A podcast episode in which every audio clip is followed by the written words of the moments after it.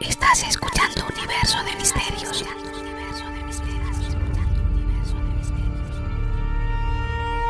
El podcast de ciencia y misterio en Evox.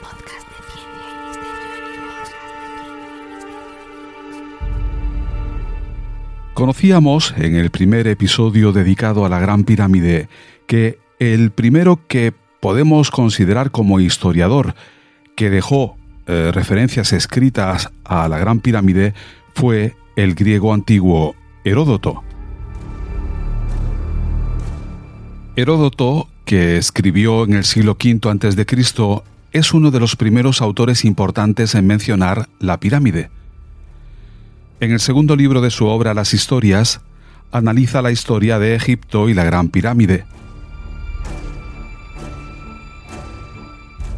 Este informe fue escrito más de 2.000 años después de la construcción de la estructura, lo que significa que Heródoto obtuvo su conocimiento principalmente de una variedad de fuentes indirectas, incluidos funcionarios y sacerdotes de bajo rango, egipcios locales, inmigrantes griegos y lo que hubieran añadido o quitado los intérpretes que le ayudaron a comunicarse con los egipcios. En consecuencia, sus explicaciones se presentan como una mezcla de descripciones comprensibles, descripciones personales, informes erróneos y leyendas fantásticas.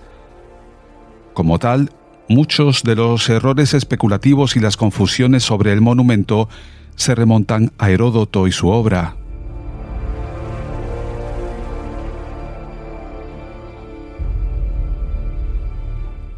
Veíamos también en el primer capítulo que Heródoto escribe que la Gran Pirámide fue construida por Khufu, helenizado como Keops, quien, erróneamente relata Heródoto, gobernó después del periodo Ramésida, que es el periodo de las dinastías 19 y 20.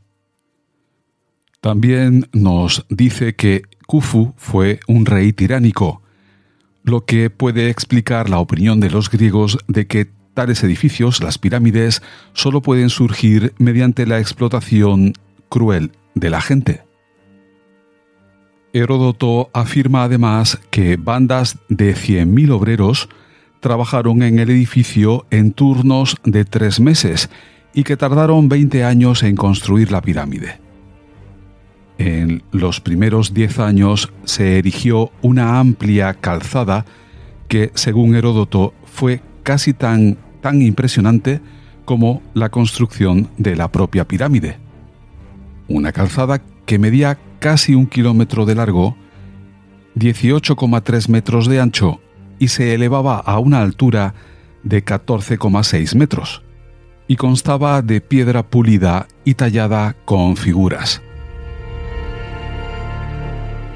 Nos dice que además se construyeron cámaras subterráneas en la colina sobre la que se encuentran las pirámides. Añade que estas cámaras estaban destinadas a ser lugares de enterramiento para el mismo Keops y que estaban rodeadas por un canal inundado con agua que venía del Nilo.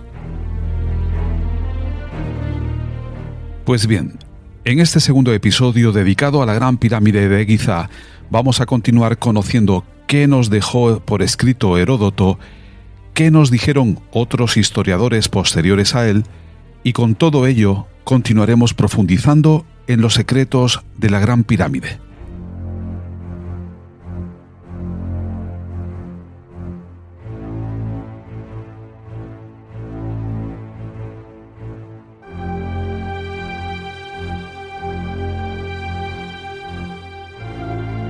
Estás entrando en un universo de misterios.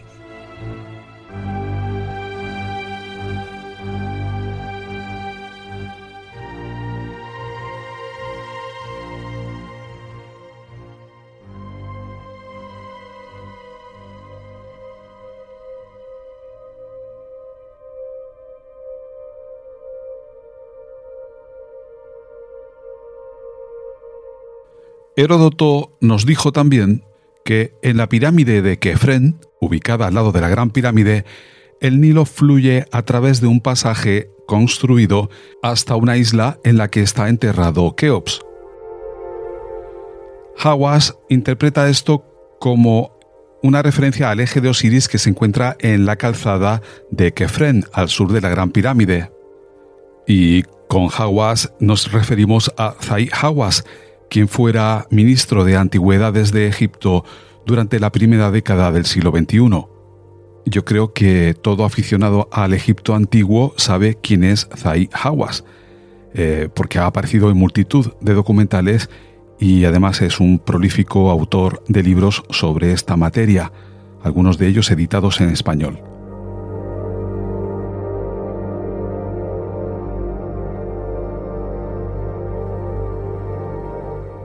Heródoto describió también una inscripción en la parte exterior de la pirámide que, según sus traductores, indicaría la cantidad de rábanos, ajos y cebollas que los trabajadores habrían comido mientras se trabajaba en la construcción.